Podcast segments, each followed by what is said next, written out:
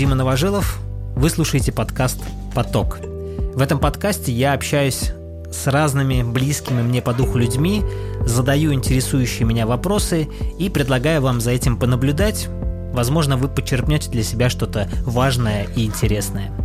Гостем этого выпуска стал Коля Сковинский. Для меня Коля интересен своим видением и подходом к управлению жизнью и бизнесом. Приятного прослушивания. Ты на время локдауна переехал в сельскую местность к родителям? Да, я переехал к родителям. И как там? Слушай, очень хорошо.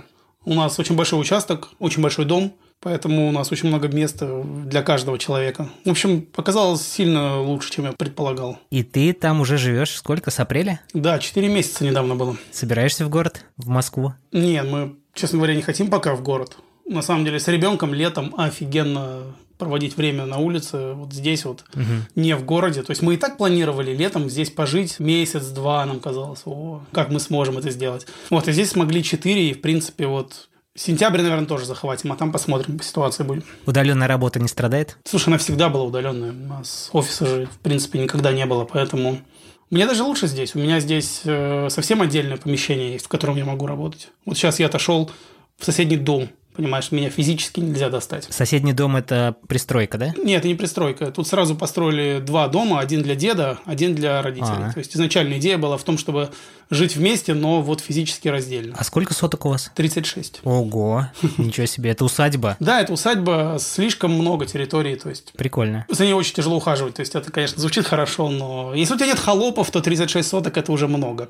Согласен. А я, кстати, недавно чуть не купил дом. Мы здесь... Я тоже. Да? Ну, сейчас я тебе расскажу свою историю. Я, значит, приехал здесь в поселок Приморский, рядом с Тольятти. Были футбольные поля. Эти футбольные поля продали, построили там дома уже готовые. Угу. Мы с женой приехали, посмотрели эти дома, они нас устроили. Во-первых, ну там всего было 10 соток, но нам этого достаточно. Ой, Дом нормально. двухэтажный, 180 квадратов, все круто, и мы уже были готовы покупать но подумали, а что это так мы быстро согласились на то, чего мы не изучили. И, ну и, короче, отказались от этой идеи и решили на следующий год уже что-то придумывать, изучать и, возможно, строить. Слушай, я тебя предостерегу от этого тоже. Строить очень тяжело, Дим, и надо быть готовым, что ты на это потратишь очень много времени. Я вот до локдауна чуть не купил землю, я хотел 10 соток. Угу. Как бы я изучал вопрос года три, наверное. Плюс, видишь, мы же очень много путешествуем, и обычно я старался останавливаться в домиках, которые мне визуально нравятся, и изучить их с инженерной точки зрения. Вот я на это потратил много времени. Угу. То есть я примерно представляю, что мне нужно, как это нужно построить. И я рад, что этого не сделал, потому что, ну, во-первых, в перв... что произошло в первые недели локдауна, месяцы, все, вот знаешь, вот эти готовые модульные дома все раскупили. Все хорошие бригады будут работать до конца следующего года на самом деле. То есть все сейчас массово строятся. У меня друг не может купить нормальную землю в Калужской области. Возьми в аренду на лето дом и изучи его, насколько он там хороший, плохой, как здесь построили, что тебе нравится, что не нравится. Сгоняй в другой регион. Там возьми в аренду дом. У меня же у жены родители живут в частном доме. Мои родители живут в частном доме, и я общаюсь с своим тестем, который шарит постройки домов. А-а-а. Он мне все время рассказывает, что как надо, что не надо. Тогда стройте. То есть у меня эта информация есть. И дело не в том, что хочу я строить или нет. Дело в том, что как подойти к выбору дома. Вот ты говоришь, я хочу купить готовый дом, правильно? Я не, не, подожди, я знаю, какой я хочу построить. И но чтобы это был типа домокомплект, вот что-то такое. Что-то собранное, да? То есть, например, ну, наполовину. дом из дерева там или что? Не, ну, например, я не хочу дерева. Я точно знаю, что дом дом из цилиндрованного бруса плохой, потому что ну, опять же, где ты найдешь хороший цилиндрованный брус в России, он растрескается, там будут жить всякие паразиты, нафиг не надо, и у него усадка жуткая, и топить его тяжело. Uh-huh. Дом из клееного бруса, вот когда я перееду в Финляндию, я куплю, построю дом из клееного бруса из финского. Из русского ни за что. Они не просохшие, это тебе дом пойдет винтом. Тяжело из клееного бруса, мне кажется, построить в России. Ну и плюс для клееного бруса нужна хорошая вентиляция. В России мало кто делает хорошую вентиляцию. Потому что клееный брус, он выделяет формальдегиды, вот это все в воздух. Тебе надо их отводить постоянно.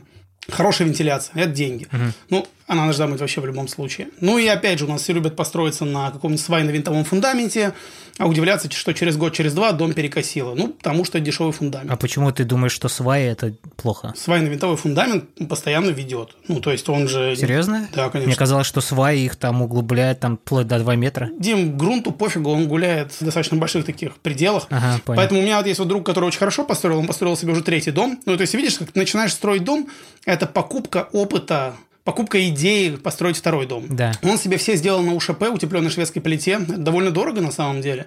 Ну, ты заливаешь бетоном, э, такой достаточно много бетона заливаешь, в него закапываешь а, трубы, у тебя получается отопление через теплый пол, это восхитительно. Вот мы зимой катались по Финляндии, снимали очень разные дома, знаешь, ты один был прям вот постройки 2018 года, роскошнейший дом. Угу. Там тоже там вот УШП, все очень хорошо, но это дорого. И на самом деле на УШП ты можешь построить даже плохой каркасник.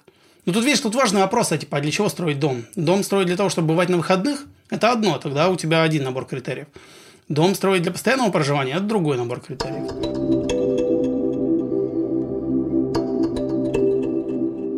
Хотел тебя спросить про увлечение 3D-фото. Ага. Ты во время жизни в сельской местности начал увлекаться съемкой деталей, объектов в 3D. Ну да. Расскажи, пожалуйста, как это вообще выглядит и для чего тебе это нужно? Слушай, ну... Как это вообще называется? Это называется фотограмметрия. Ого. Это создание трехмерной модели, трехмерных объектов по информации из фотографий. Угу. Предыстория такая. У меня дом, в котором я сейчас, дом деда моего, и он 50 лет коллекционирует фигурки морячков.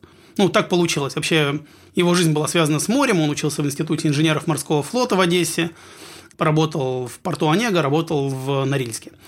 И, короче, как так получилось, что в 70-м году ему подарили какого-то морячка, и ему он так понравился, а потом он стал ездить в разные командировки по всему миру. И там он стал покупать этих самых морячков. Прикольно. Ну и вот, собственно, у него большая коллекция. Я давно, лет 10 назад, на самом деле, хотел приехать и всех их отфотографировать. Потом подумал, фотографии это скучновато, надо сделать, наверное, 360 фото.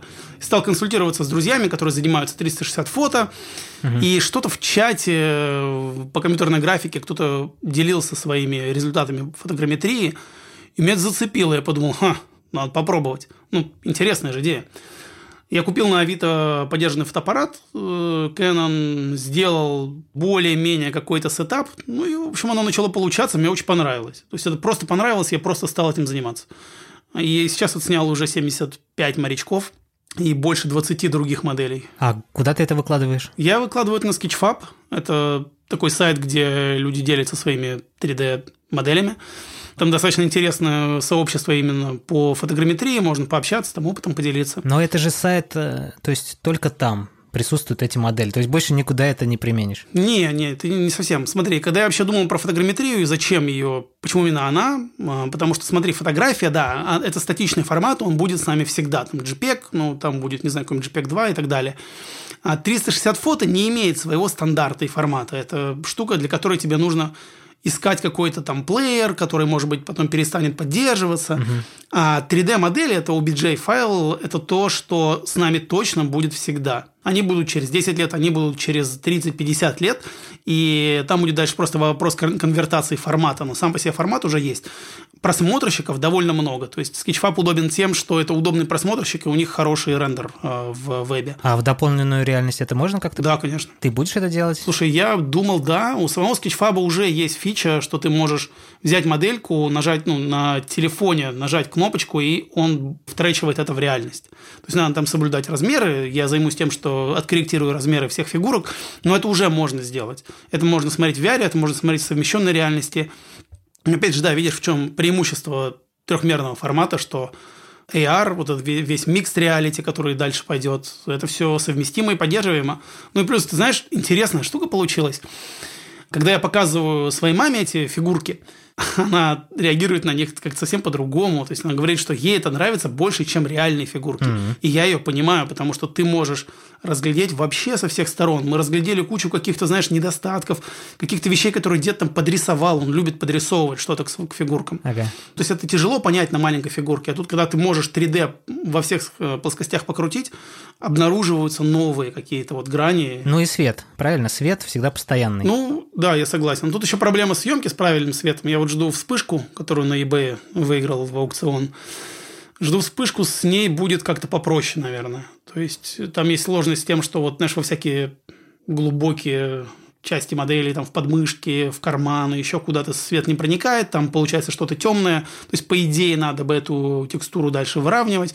Но мне как-то немножко лениво этим заниматься, я вот хочу вспышку и надеюсь на нее. Знаешь, мне понравилось, как это выглядит, потому что это достойно, и мне понравилось, что ты вообще не запаривался с оборудованием, то есть ты вообще практически на коленках собрал, и, по-моему, ты говорил, что первые модели снимал там чуть ли не просто под лампой какой-то. Да, да. Короче, я этим заразился на угу. уровне того, что просто восхищение, но делать самому я что-то попытался, что-то посмотрел, не так ничего не запустил. Слушай, ну меня так совсем, понимаешь, я, если мне что-то нравится, вообще мне нравится этот подход, если тебе что-то нравится, надо на это тратить непропорционально много сил сил, средств и времени.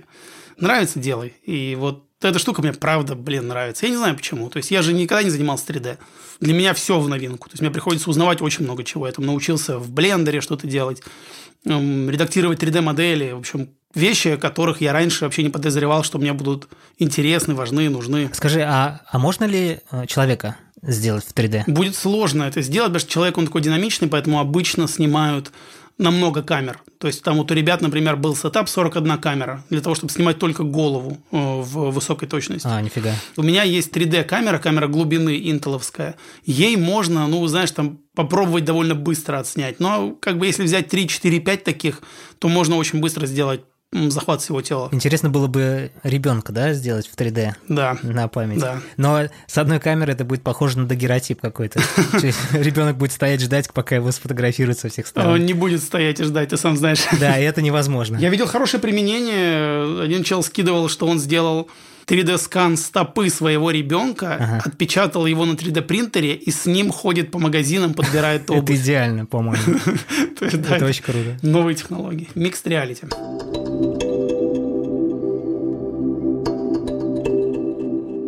Слушай, давай перейдем к такой теме, по которой я, наверное, тебя знаю.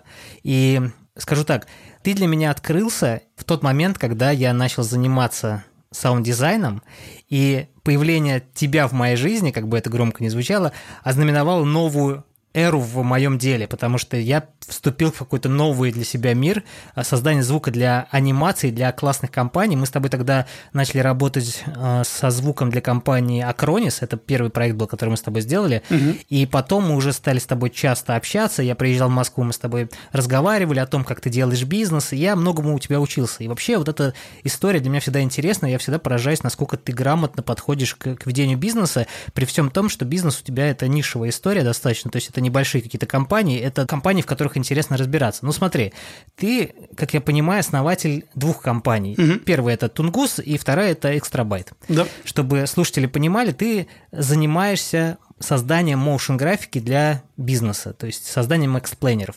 Ты начал заниматься, как я понимаю, в начале 2011-2012 год, правильно? Первый ролик, который мы сделали, да, он был в 2011 году. Твоя компания тогда, я, наверное, сложно назвать это компанией, это было, наверное, какое-то творческое объединение, или как ты говорил, что это похоже на артель.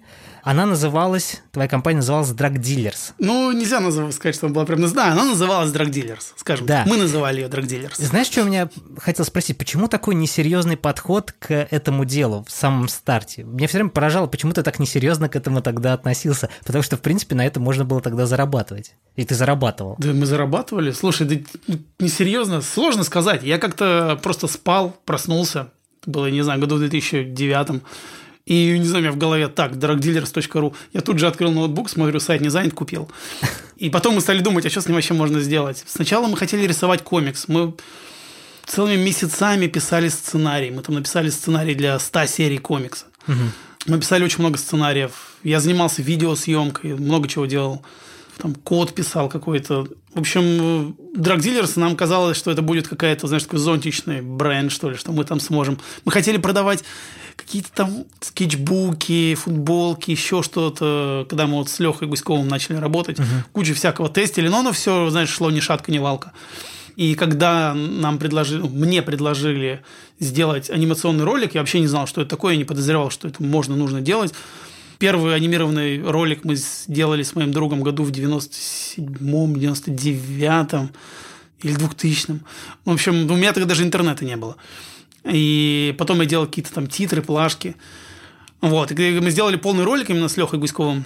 Мы поняли, что тут что-то есть, какие-то деньги есть, и мы сделали его да, вроде бы, как мне казалось, неплохо, и тогда пошли заказы. Ага. И так уже было название Drug Dealers, мы и назвались Drug Dealers. То есть, ну, я об этом долго не думал, понимаешь? Скажи, а я тебя назвал основателем, да. но ты говоришь про Лешу Гуськова. Да. А он тоже сооснователь Drug Dealers или он привлеченный артист? Ну, получилось так, что Леша всегда делал именно штуки по, по дизайну по графике, да. а всеми остальными вопросами всегда занимался я. То есть Леха такой первый, первый сотрудник. Первый сотрудник, прикольно.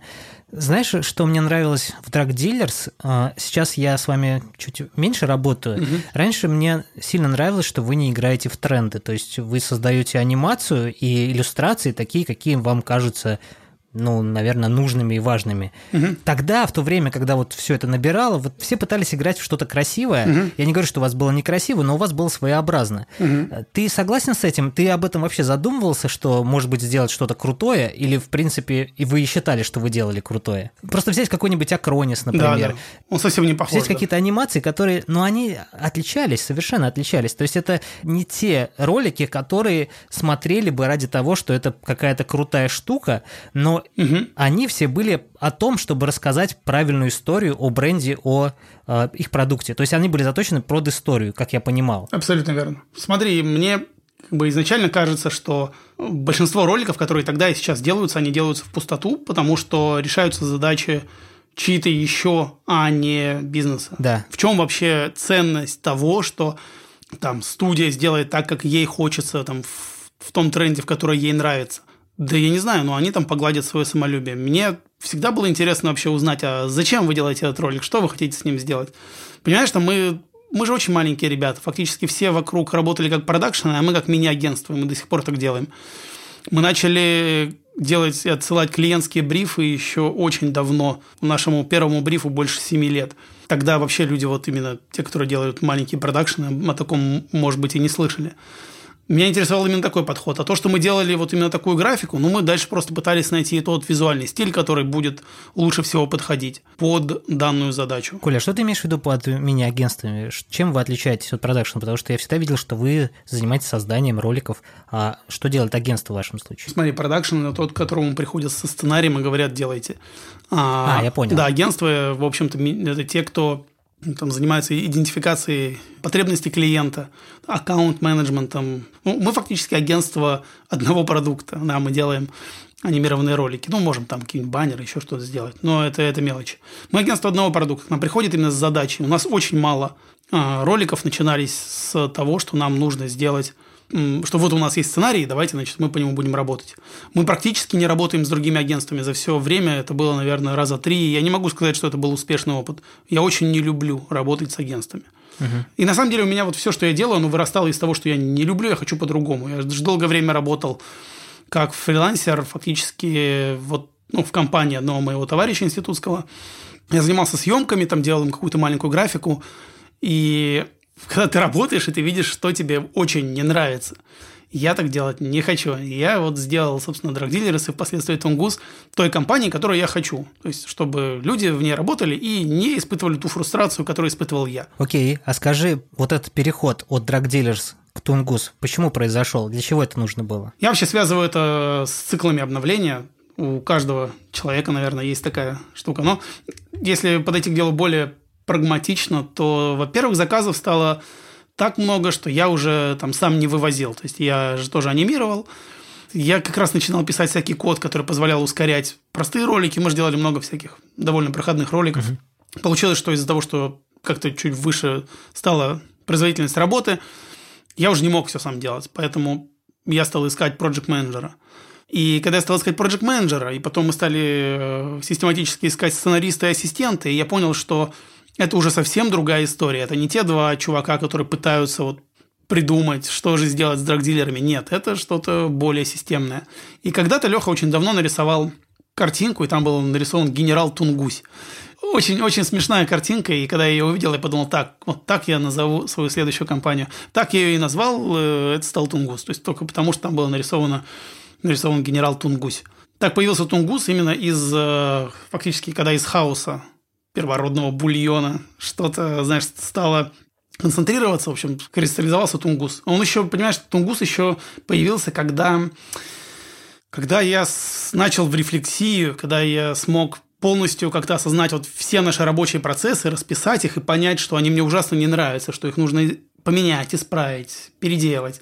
И вот из всего этого появилось что-то следующее. Слушай, а по поводу команды, ты все делал, насколько я знаю, сам трек то есть писал сценарий, общался с клиентом, потом команда начала расти. Да. А мне знаешь, что интересует? А почему ты позволил, угу. не то, что позволил, почему ты решил, что нужно расти? Почему ты не решил, что вот вы в этом артеле можете существовать, продолжать делать такие маленькие ролики и, в принципе, зарабатывать какие-то деньги, которые вас устраивают? Зачем нужно расти? Расти вообще не нужно. То есть, я согласен, правильный вопрос.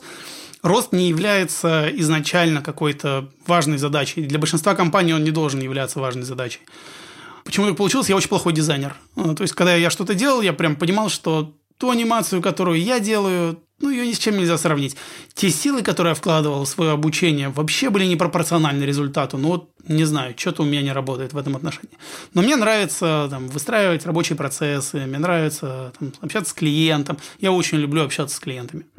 И я подумал, ну, значит, надо сделать так, чтобы я делал то, что мне нравится. А вот крутых аниматоров дофига тогда как раз стало их сильно больше. То есть мы можем брать других ребят, которые бы нам делали анимацию там, других ребят, которые бы делали нам дизайн, других ребят, которые бы лучше делали сценарий. Uh-huh. Да, можно делать все в одного. Есть очень успешные примеры ребят, которые так могут.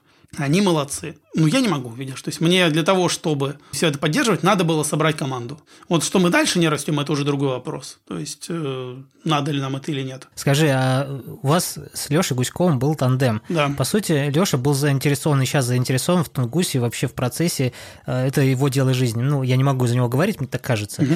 А как ты заинтересовал других ребят? Как сделать так, чтобы они работали со всем вложением своих сил, а ты не парился о том, что их как-то надо мотивировать? Или это был аутсорс? Слушай, ну, нет. Э, ну, я же уже сказал немножечко о том, что для меня была важной задачей сделать так, чтобы ну, это была компания, в которой мне бы нравилось работать. Знаешь, как-то я не хочу выпендриваться, я не хочу говорить, что там как-то превышать свои заслуги. Да ничего страшного. Отчасти это рандом, конечно. То есть, те люди, которые с нами э, оставались, вот, ну, блин, они молодцы. Для меня важным показателем всегда было то, что почти все фрилансеры, которые с нами работали, всегда об этом спрашивали, а как с вами можно работать на постоянке. Угу. Мы никогда не платили выше рынка на самом деле. У нас никогда не было сверх, сверхоплат. Но у нас всегда было, надеюсь, всегда было нормальное отношение к людям. И я очень надеюсь, что нет тех подрядчиков, которые могут сказать нам о нас плохо. Видишь, важной задачей было сделать рабочие процессы, которые бы не делали голову ребятам, которые с нами работают. Самое важное, по-моему. Чтобы всем было хорошо. Человек приходит, мы ему доверяем. Понимаешь, мы, например, там, мы, если мы решили с тобой работать, то мы не даем тебе тестовое задание неоплачиваемое. Тестовое задание всегда было, это был какой-нибудь небольшой проект, который мы полностью оплачивали, если ну, я закладывал эти риски. У нас не было такого, на самом деле, что приходилось бы полностью переделывать. Но все, мы человеку говорили, вот предоплата, вот проект, давай работать, поехали. И для многих это было так, о, ничего себе, ребята не пытаются меня обмануть.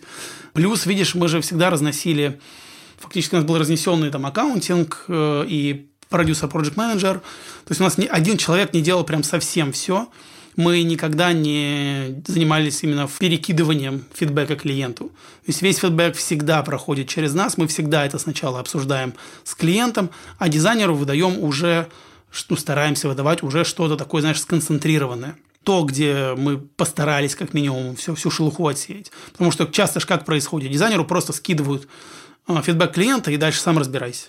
В общем, мы всегда разбирались. Так что, мне кажется, это позволило. Слушай, я с вами работал на аутсорсе, и с вами приятно действительно работать. Mm-hmm. Для меня компания Тунгус всегда казалась чем-то зарубежным, потому что я много работаю с зарубежными компаниями, и там процесс выстроен так, что ты чувствуешь себя очень комфортно. Вас я воспринимал как друзей. То есть я пришел к вам работать, во-первых, я у вас зарабатывал, во-вторых, mm-hmm. вы ко мне очень хорошо относились всегда, и мы продолжаем работать, и это все э, также продолжает происходить. У меня вопрос в другом. А, со мной проблем нет, с аутсорсами другими тоже проблем нет. Все довольны довольны, все счастливы. Как заинтересовать сотрудника, который работает у тебя, грубо говоря, в штате? Угу. Потому что мы возьмем, если продюсера, да, продюсер, он, ну, у него немножко мышление другое. Аниматор, который всегда анимирует, у него все-таки, наверное, э, это творческий человек, и у него всегда амбиции сделать что-то другое, может лучше, по-другому и так далее. Как работать с такими людьми, которые, возможно, в какой-то момент теряют мотивацию и хотят сделать что-то по-другому? Самый крутой пример, наверное, это Степа Христофоров, который пришел к нам 2000, я не знаю, 14 или 15 году. Ему тогда было 16 лет. Вот. И, ну, из, из парня просто била энергия. Мы ему давали всякие разные задачки, там, маленькие, большие. Было видно, что парень нас перерастет прям очень-очень быстро. Он перерос нас очень-очень быстро. И фактически, там, проработав с нами два года, он стал уже делать только то, что ему нравится.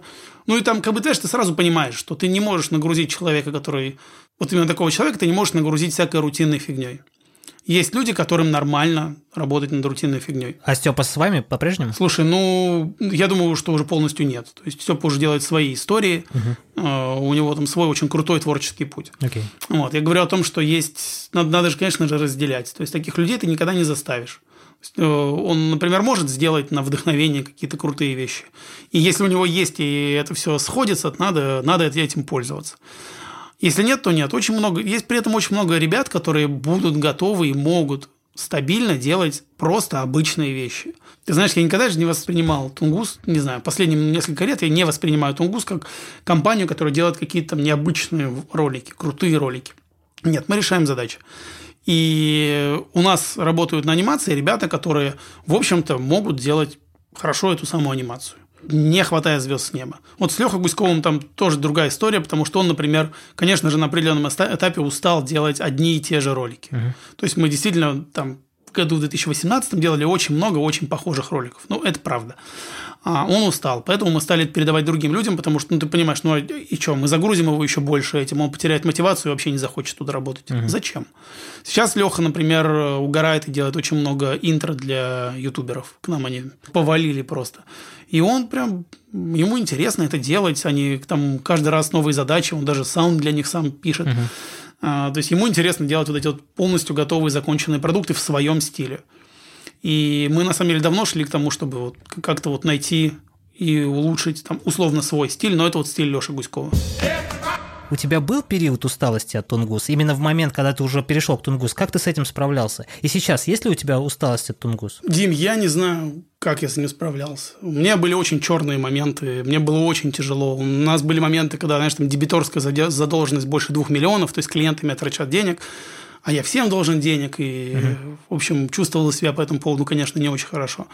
Было несколько моментов, когда я уже думал, ну все, значит, тут мы поставим точку и закончим эту историю, потому что что-то оно все как-то ни шатка, ни валка. Это было, наверное, в 2017 году, как раз, да, когда вот, вот эти вот все американские горки. Угу. 17 год закончился, как-то очень тухло, а начался 18 и тогда пришел этот криптобум, и все ICO вот эти вот стали заказывать какие-то ролики. И тогда весь рынок, на самом деле, воспрянул и пробудился.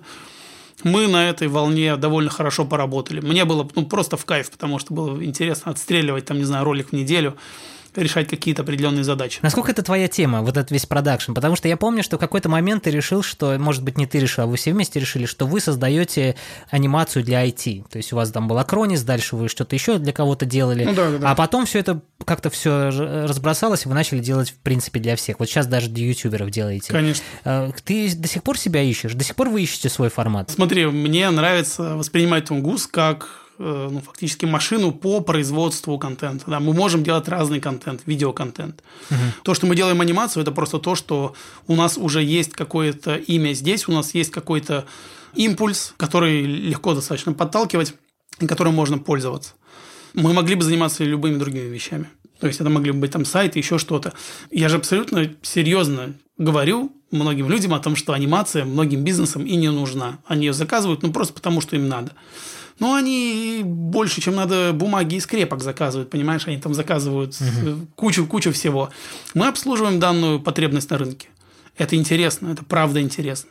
Правда интересно разобраться с тем, как мы можем там поженить наше видение с видением клиента, как мы можем помочь клиенту решить задачи. Иногда мы делаем им презентацию, просто, знаешь, вот нашу там раскадровку делаем, визуал, э, и это фактически становится презентацией, которую они используют вместо ролика. Некоторым клиентам он, он правда не нужен. Угу. Мы им это объясняем, они, мы делаем им более простую работу, и никто не не уходят фрустрированные из этого всего процесса. Как долго будет это все держаться и продлеваться? Не сам Тунгус, а вообще вся индустрия сферы, потому что эксплейнеры, вот это все, это, наверное, такая тема уходящая, и скоро ну, может уйти вообще. Дим, я слышу про уходящесть эксплейнеров 5 лет. Но ты, ты сам этого не чувствуешь, да? Да нет, слушай, запрос на рынке есть, и новых и старых клиентов много. Смотри, мы с тобой часто работали вместе. Да. Потом, угу. уже вот ну, 2019-2020 год, мы практически с вами очень мало работали. О чем это говорит? О том, что вам не требуется звук для ваших роликов, ну, тем более, наверное, наш звук. Вот как мне реагировать на это все? Я имею в виду не то, что вы у нас не заказываете, а то, что наш, угу. наша услуга уже не требуется, и она уходит из, из этого. Или как это вообще происходит? Ну, понимаешь, мы стали делать больше дешевых роликов. Вот, скажем так, у нас 19 год вообще был весь под знаком тоже какого-то там определенного факапа. У нас летели большие заказы, на которые мы очень сильно рассчитывали из-за смен внутри, из-за смен руководства внутри компаний. И там бы мы, конечно, работали с тобой, потому что нам нравится повторяемость и э, предсказуемость твоих рабочих процессов. То есть это абсолютно верно. И мы понимаешь, как бы стали делать больше дешевых роликов. В больше дешевых роликов тяжело вписать более большой бюджет. То есть фактически это, это просто бизнес-задача была такая. Коль, может, к этому это все и ведет, что все удешевляется, и в итоге вы просто потеряете возможность на этом зарабатывать, нет? Слушай, это вполне возможно. Я, я этого вообще не отрицаю. Мне кажется, что вот все, что нам, ну не все, а многое, что нам сейчас показал ковид, это то, что горизонт планирования вообще не, не может быть больше, чем полгода. Да. А если ты хочешь там говорить что-то про 2-3 года вперед, то ну вперед удача, но это не, все равно будет не так. В общем, э, я не, ничего не загадываю, понимаешь? Я не могу сейчас строить планы даже на два месяца вперед.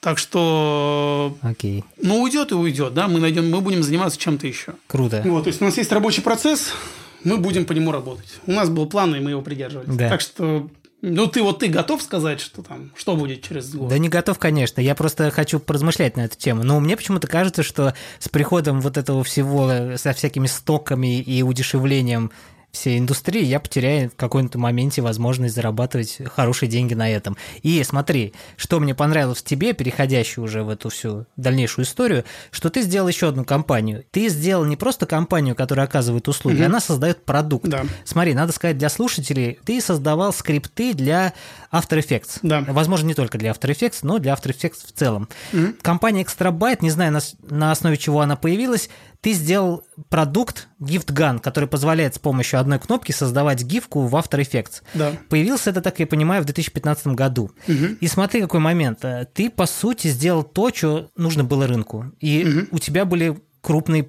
покупки от крупных компаний, Amazon, Google, всякие там студии крутые. Почему так? Почему продукт? Как ты сейчас к этому относишься? Слушай, ну, тут опять же я не могу сказать почему. Это по- получилось случайно. Я писал скрипты к тому моменту уже два года. Я их тоже начал писать случайно. Я вел группу по программированию в After Effects, там писали выражения, сделал свой курс, и в конце курса меня попросили написать скрипт. Я подумал, ну ладно, сейчас разберусь, написал скрипт. Написал. И выложил его на сайт Scripts, там по модели «Назови свою цену». Потом сделал еще несколько таких же продуктов, и, в общем, у меня каждый месяц там капали какие-то, ну, незначительные деньги, ну, просто капали. А потом мы сидели в фотостудии моего друга, там что-то делали вместе с ребятами из Тунгуса. И, а, они оформляли на Behance презентацию. И Ал, по-моему, так просто взвыл, такой, блин, Колян, сделай инструмент, чтобы гифку можно было сделать в один клик, задолбало их выводить вот так. Ну, а ты, чтобы ее вывести из After Effects, надо отрендерить видео, вставив в Photoshop, отрендерить в Photoshop, в общем, дикий гемор. И знаешь, то есть я бы пропустил это мимо ушей, но просто так получилось, что до этого момента я читал про определенные там штуки в программировании, и я случайно встретился с Мишей, с челом, с которым мы вообще по, другим, по другому вопросу должны были пообщаться в Питере. Я поехал в Питер, мы с ним случайно встретились, он мне рассказал, что он делает. Он работал да, в компании Stepik, это те, кто делает э, онлайн-образование. И вот мне сразу пришло в голову, что надо использовать именно вот этот технологический процесс. И мне нужен именно Миша. И я Мише написал, Mm. сразу же позвонил, говорю, Миша, все надо срочно делать. А он программированием тогда занимался. То есть он тогда занимался съемкой видеокурсов для степика и программированием. В общем, он смог это все сделать.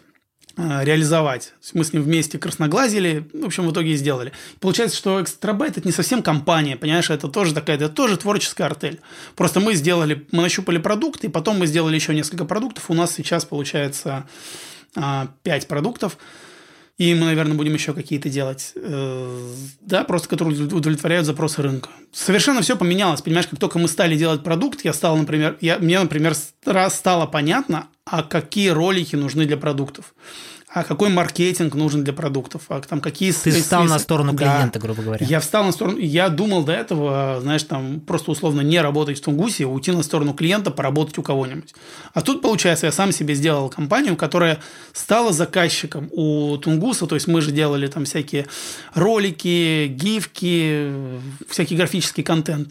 И мне стало понятно, что а на самом деле клиенту-то, наверное, больше нужно вот это. И когда к нам стали приходить маленькие стартапы, я смог с ними говорить на одном языке, понимаешь? То есть, mm-hmm. я же, типа, я же, чуваки, знаю, что у вас мало денег, да, и что вот там, вот вы сейчас у меня просите ролик за N долларов, но что вы с ним делать-то будете? У вас есть там марк, там, чиф маркетинг офисер или еще кто-нибудь, кого вы на это посадите? Да нет, конечно, давайте вам сделаем кое-что попроще. А, и такие люди к нам потом возвращались за другими новыми заказами, понимаешь? Мы да. бы им сделали, например, то, что они просили изначально – и они бы стали, оказались недовольны, потому что они бы купили дорогой продукт, который не знают, как использовать. Ну, ты условно живешь в деревне, купил Феррари, ну, ну что ты с ней будешь делать? А, не по колдобинам же ездить. Примерно такая же история. То есть мне стало проще продавать услуги. Я не говорю, что услуги это плохо. И я не говорю, что продукты это прям идеальное добро. Нет. Просто мне удалось добиться какого-то баланса. Да? То есть здесь, здесь у нас продукты, здесь у нас услуги.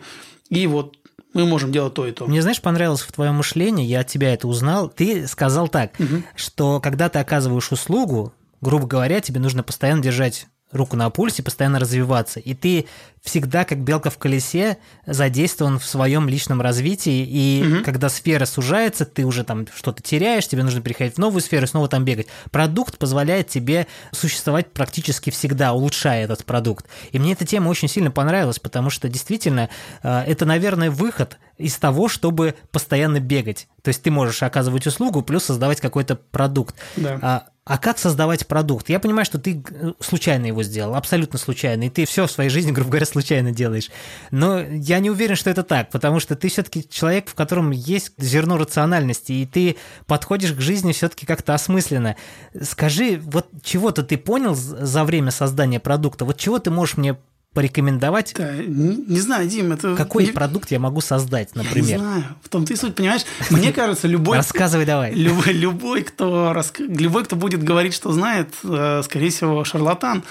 Ну вот смотри, я отношусь к этой жизни, наверное, не очень правильно с точки зрения многих людей. Я стараюсь сделать минимальное количество действий вообще – то есть, может, со стороны так не кажется, но я стараюсь сделать минимальное количество действий для достижения результата. Особенно 3D-фото создание очень показательно. Ну, это же, а, а там у меня нет задачи, что там у меня нет никакого результата. Мне не нужен, мне, мне просто процесс нравится. Окей. Опять же, вот смотри, вот то, что я считаю важным, если тебе что-то нравится, в это надо вваливать непропорционально много сил и времени, и денег. Вот понравилось, вот я, я до конца стараюсь дойти, вот пока меня уж тошнить не будет. И, и сейчас, на самом деле, уже недельку отдыхают фотограмметрии. На самом деле, я жду вспышку. Так, а сейчас я, я отвлекся. Знаешь, вот мы с моей женой занимаемся походами по морю на байдарках. Угу. И это очень важный для меня был опыт, такой экзистенциальный. Потому что я как бы понимаю, и когда я даже альпинизмом занимался, я всегда понимал, что я никогда не сильнее природы. Нет такой вообще ситуации, в которой я был бы сильнее, чем погода, угу. сильнее, чем море, сильнее, чем горы. И на море иногда нужно просто посидеть на берегу дня два и посмотреть на него. Угу. У нас был момент, когда мы два дня сидели на берегу, очень сильно раздувало, и я просто два дня смотрел на море. Я изучал, как идут волны, все эти паттерны, как этот берег вообще для нас выглядит, чтобы на третий день понять, что а вот сейчас окно, надо прыгнуть и пойти. Угу. В горах тоже много такого было. То есть я бы мог упарываться и типа там долбить против ветра, еще чего-то, потом рассказывать, какой я героический герой. А на самом деле правильным решением было не делать. Я ценю все ситуации, когда я что-то не делал, когда я подождал, И когда я просто собрал побольше информации.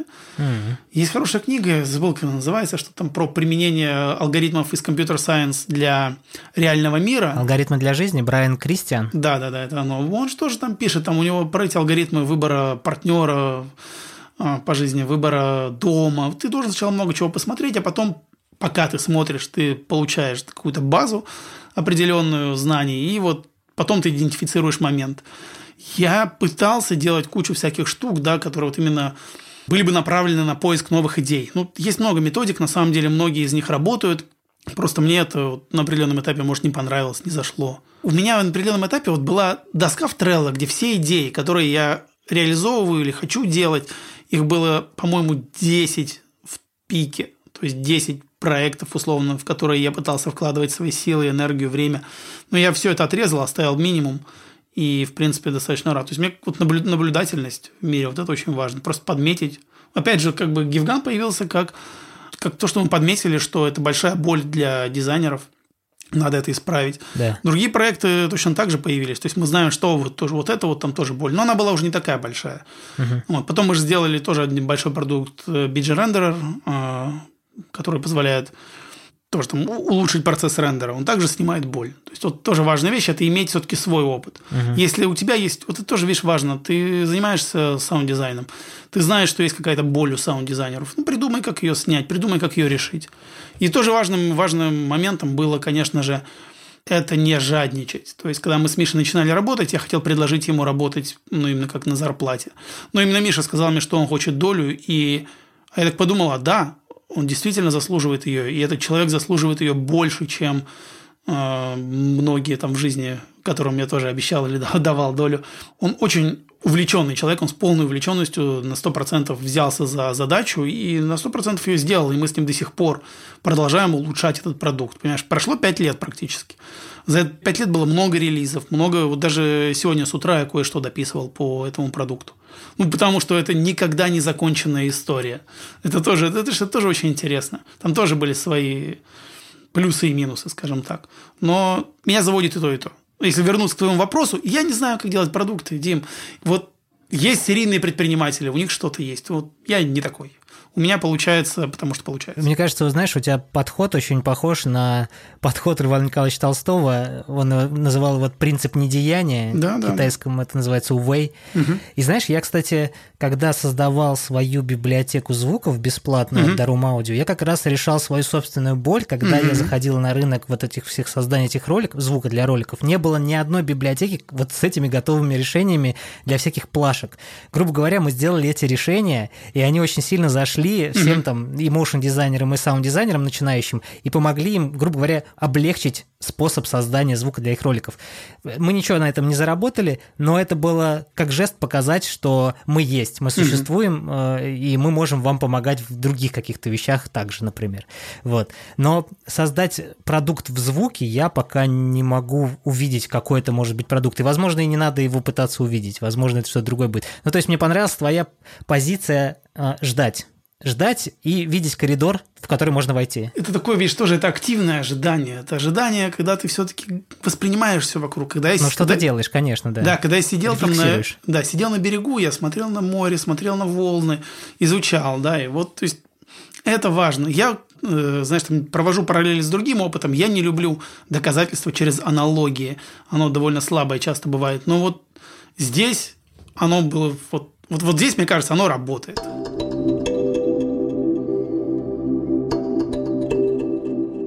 Есть в твоей жизни спорт. Этого спорта в твоей жизни до хрена. Угу. Расскажи, пожалуйста, какие задачи он для тебя решает и как ты к нему приходишь. Потому что ты занимался и альпинизмом, и даже паркуром, и бегом, и чем только не занимался. Сейчас это морской каякинг. Зачем тебе это все надо вообще? Мне вообще не надо это.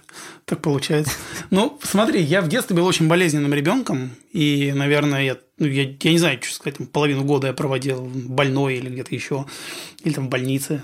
Ну, в больнице, к счастью, мало бывал. И я спортом вообще не занимался. Хилый, хрупкий. Притом родители меня все пытались отдавать. Я там в детстве ходил даже какое-то время на бокс, немножко на легкую атлетику, но мне никогда не нравилось. И, в общем, в институте была э, стенгазета с э, значит, достижениями Альп-клуба. И я смотрю, ребята стоят на Эльбрусе. Я думаю, блин, я же никогда таким не буду. Угу. Вот. А когда я пошел в институт, понимаешь, у меня вот просто все поменялось. Так вот, пам, и как-то так получилось, что я стал общаться с ребятами, которые занимаются паркуром. А я подумал, а что нет?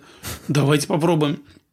Я начал пробовать, стал бегать, э, тело стало расти просто сразу. Угу. Я достаточно быстро пришел в такую достаточно приличную форму, смотрю фотографии э, оттуда, выгляжу нормально. Как-то меня это все, знаешь, дико заняло. Мы там ходили на карате. Вот были первые, э, кто знает, Tracers.ru, Олег Ред – в углу, который Сергей Валяев. Кстати, он очень сильно помог мне в становлении как видеодизайнера и как вот, опять же, студии. Ничего Я, правда, Валяеву очень благодарен. Круто. Мы ходили на карате и ходили на скалодромы. Мне такой потом скалодром, так он мне понравился. И я стал ходить на скалодром с ребятами. И, конечно, я поехал в Крым лазить в горы. А потом, конечно, я пошел в Альп-клуб. И мы поехали на Кавказ. И, и тут, знаешь, вот как бы оно все меня поглотило. То есть я отдался этому потоку, я понял, что вот здесь классно, ну, у меня просто на уровне ощущения, здесь классно. В горах я встретил лучших людей, да, благодаря горам я встретил свою жену. Угу. Потом я стал заниматься слэклайном. Мы же развили и вообще создали культуру слэклайна в России, помогли в СНГ ее сделать. Делали фестивали в Минске, в Москве просто куча всего. То есть я этим занимался, мне деньги не нужны были. Мне просто вот опять же нравится, и я в это вваливаю силы, время, вот все полностью с головой. На слэклайне я познакомился с кучей людей. Мы фиксит-гирами, велосипедами занимались. Ну, тоже друг позвонил, сказал, я знаю, как сделать дешевый велосипед. А у меня денег не было. Я такой, блин, давай сделаем. Сделали фиксит-гир. Такое говно получилось. Но ничего, то есть со временем стало лучше. Это был какой-то 2007 что ли, год. Соответственно, потом я долго ничем не занимался, а потом я пришел к бегу, потому что, ну, как бы, что-то я засиделся дома. Я посмотрел в зеркало, мне не понравилось стал заниматься бегом, э, потом стал даже подумал, еще буду готовиться к триатлону. Но мне повезло встретить тренера по плаванию, который, с которым я понял, что триатлон не нужен. Хотя он готовит кучу э, триатлетов, но вот Андрей Гузь, он очень крутой чувак, фактически на каком-то этапе даже мой ментор. Он мне показал, что плавание – это круто, и через плавание у меня открылось многое в башке. Вот. А сейчас вообще, я понимаю, сейчас я занимаюсь гирями, например, и Даша со мной занимается гирями. Мы вот занимаемся с ней Ого. гиревым спортом. Я купил себе металлическую булаву 8-килограммовую, тоже ей занимаюсь. Также бегаю, то есть мы занимаемся трейл-раннингом. Прикольно. А, на байдарке ходим иногда, когда есть возможность оставить а, дочку на полдня. Ну, то есть я ну, например, гирями занимаюсь, потому что мне понравилось. Слушай, читается, знаешь что? Мне кажется, что в твоей жизни это первый авантюризм. Ну, наверное. Ты берешься за все, что просто интересно. Да. Твой внешний вид – это вторая причина, почему ты продолжаешь заниматься, чтобы быть в форме, что ли, как-то так. Да, да. Третье – это то, что меняется твое мышление. Возможно, это влияет. Потому что мне понравилось, знаешь, какая штука? Когда ты мне рассказывал про плавание, ты говорил о том, что угу. со стороны всегда твой тренер, твой ментор всегда видит перекосы, угу. когда ты плывешь. Да, да. Ты сам этого не видишь. Это же перекладывается на жизнь вообще, то есть бизнес, прочее. Да. Ты никогда не видишь, как ты идешь. Ментор всегда это увидит и подскажет. Вот мне это понравилось, аналогия. Что все верно, и я Поэтому понимаю, что большое количество там топ-менеджеров, э, да вообще даже там айтишников увлекается триатлоном, потому что это все-таки экстремальный опыт, который ставит тебя на грань, даже угу. подталкивает за грань, и за этой гранью очень легко увидеть настоящего себя, отрефлексировать какие-то вопросы, многое о себе узнать можно за гранью. Ну вот знаешь, там в альпинизме у меня было два, было два момента, когда я чуть не умер. Ого. Абсолютно серьезно. Это, это были моменты такие, достаточно определяющие. Угу. И каждый раз я из них выходил ну, с каким-то новым немножечко майнсетом. А, когда я занимался вот этими марафонами, когда я бежал марафон через Байкал, который засыпало весь снегом, 5 часов бежал марафон, 5.20. Я пришел 20-м. Это было кошмарно трудно, но я тогда вот после этого я пошел на терапию, потому что я себя увидел полностью со стороны. Ого. Плавание мне очень мне помогло огромному, очень сильно, понимаешь, я же вот рассказываю, что ты думаешь, твой мозг привык существовать э, во власти гравитации, и твой мозг знает, что нужно сделать, чтобы поднять руку и выпрямить руку. Да. Потому что мышцы сопротивляются гравитации, а в воде этого нет. Поэтому тебе тренер говорит, выпрями руку. Ты не можешь выпрямить руку. Я помню, Андрей еще смеялся, ты надо мной говорит, ну, как же ты хочешь управлять компанией, если ты не можешь управлять своими ногами? Я думаю, блин, серьезно ведь не могу. И, и именно этот опыт, понимаешь, я сейчас не так много плаваю, потому что, ну, на самом деле плавание имеет некоторый минус. У меня э, ухудшается состояние гайморита, угу. если я много плаваю. Но я, тем не менее, все равно стараюсь в озере поплавать, знаешь, там навернуть километр-два просто ради удовольствия, не на скорость. Угу.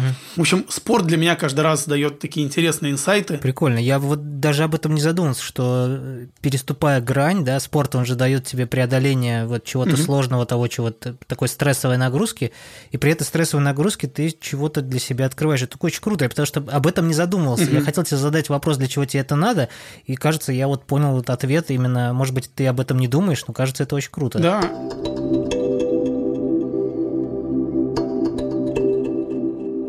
Хотел с тобой обсудить еще последний вопрос. Я наблюдаю за твоей дочкой Аней, да, ее угу. Аня зовут. Да, Аня.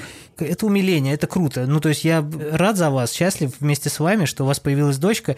Вам это далось не совсем легко. Ну да. Как ты сейчас относишься к, к дочке? Как ты, что это для тебя вообще? Сильно изменило твою жизнь? Ну, мне кажется, это не может не изменить жизнь для каждого человека в свою сторону. Угу. Слушай, я мне очень тяжело это как-то все выразить в, в нескольких словах.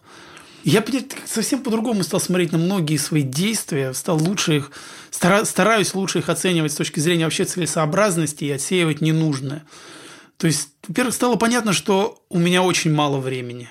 Вообще, имеется в виду, на Земле у меня мало времени. Да, да, да, да. Очень мало. Я вот вижу, как человек вот буквально там за полтора года растет, изменяется. А, а что я за эти полтора года сделал, тоже так хочется спросить себя. Да. Ведь она еще дальше пойдет и не хочется тратить время на ненужное. Вот это прям, наверное, самое важное. И вот мне прям нравится этот опыт совершенно безусловной любви. То есть человек, который угу. тебя любит, ну, на самом деле, я с Дашей у нас тоже очень похожие отношения, но здесь вот вообще прям вот чистое, настоящее, незамутненное. Угу. И заставляет посмотреть на себя со стороны, отрефлексировать, что я вообще делаю. Заставляет отрефлексировать э, о тех вещах, которые были заложены во мне с детства, да, про те стереотипы, которые были закатаны во мне с детства, знаешь, там, когда хочешь на ребенка что-то там цикнуть или там, прикрикнуть, такой, э, нет, нет, а почему я хочу это сделать? Разобраться в себе. Угу. Вот. Ну, конечно, это триггер большого количества катализатор большого количества действий. Это, вот на это можно было закончить, но у меня был э, интересный такой момент. Я всегда наблюдаю за тобой. И, ну, давай скажем, да, у вас, у вас же было ЭКО, да? Да, да. Это был сложный путь для тебя. Да. Я понимаю, как ты относишься к своей дочери, что ты ее там подкидываешь, что угу. ты ее берешь с собой. Вот сейчас вы поедете в, на две недели, на неделю в, вообще в местность, где нет интернета. Я все время думаю, как ты так к этому... Ну, то есть тебе далось это достаточно сложно, и ты так... Ну, да. Ты родитель ответственный, да. но при этом ты такой, типа, типа, да, сквозняк по барабану, да, поедем Конечно. в палатке будем жить. Слушай, да не, Дим, ну, во-первых, потому что у человеческого организма просто колоссальный запас прочности и сотни систем защиты от дурака, и в том числе от самого себя. Да. А, к детям относятся, как мне кажется, знаешь, если ты с ним бегать, сбегать как с фарфоровой вазой, то получишь не, не очень да. хороший результат. Нет, слушай, холод хорошо, сквозняк необходим. Ну, то есть, ну, это сейчас просто такой подход, да, который как-то, не знаю, осознанное родительство, что-то такое. В общем, почитать э, все, всю современную педиатрию, она говорит, ну, типа, чего вы паритесь? Чего? Очень тяжело что-то с ребенком сделать. Вот реально, если, если нам повезло, что она родилась здоровой, без патологий, поэтому, вот, слушай, вчера мы полезли, ну, поехали на озеро, вода холодненькая такая, знаешь, я захожу, что-то, ну, что-то не очень. И Аня просто забегает в нее, ей плевать. А, ну и отлично, поплавали с ней. Ты вот спрашиваешь, почему я так к этому отношусь. Мне кажется, я отношусь вполне нормально. А вот наоборот, когда я смотрю на людей, которые излишне берегут детей, вот у меня к ним вопросы. Чего вы итоге хотите от этого существа? Вот, ну, я был просто, да, я был с детства болезненный ребенок. Со мной угу. так вот, наверное, не делали. А там Даша нормально, у нее вопросов не возникает. Ну круто, я завидую твоему подходу, потому что я такой... У меня жена вот э, воспринимает воспитание и подход к ребенку, вот как ты сейчас объяснил, угу. а мне сложно. У меня просто мама все время за мной бегала, ну она меня не оберегала, но я сам себя оберегал, короче. Я угу. в семье был таким ребенком, который следил, не потеряюсь ли я. Родители могли за мной не следить, а я такой, типа, где я сейчас нахожусь, не потеряет ли меня кто-нибудь. Ну, в общем, относиться проще к детям – это нормально. Нормально, Дим, но я же не говорю, что одновременно я не говорю, что ты не прав. Да, может, это мой подход неправильный. Но вот у нас он такой, он, знаешь, он органично появляется. Аня очень активная девочка. Она очень активно исследует все вокруг. То есть она, например, она там залазит на эту... Мы, мы ограничили ей возможность залазения на шведскую стенку, вот эту вот лесенку, угу. потому что она спокойно залезала под потолок, повисала там чуть ли не на пузе и висела такая ля-ля, дрыгала руками, ногами. Заходишь, так смотришь, ё что? Что вообще? Ей это нормально. Поэтому мы там подвязали полотенце, чтобы она не могла физически залезть выше. Мы просто не не стараемся погасить в ней какой-то ее импульс. То есть, ну, вот она делает, молодец. Главное, чтобы это не вредило собственности. Да-да-да. Что, что, чтобы она сама себе все-таки не вредила и других людей тоже этим самым не задевала. Да, супер. Как так? Но я не уверен, я не уверен, что есть правильный подход. Конечно. Я не уверен, что есть единственный Конечно, правильный. да, сто процентов. Ладно, Коля, спасибо тебе огромное за общение. Очень рад всегда с тобой общаться, заряжаясь энергией. Надеюсь, мы с тобой увидимся в этом году, когда я, может, приеду в Москву или что-то еще. По пообщаться с тобой, зарядиться энергией вживую. Давай. Спасибо тебе еще раз. Давай на связи, Дим. Давай, держим связь. Пока.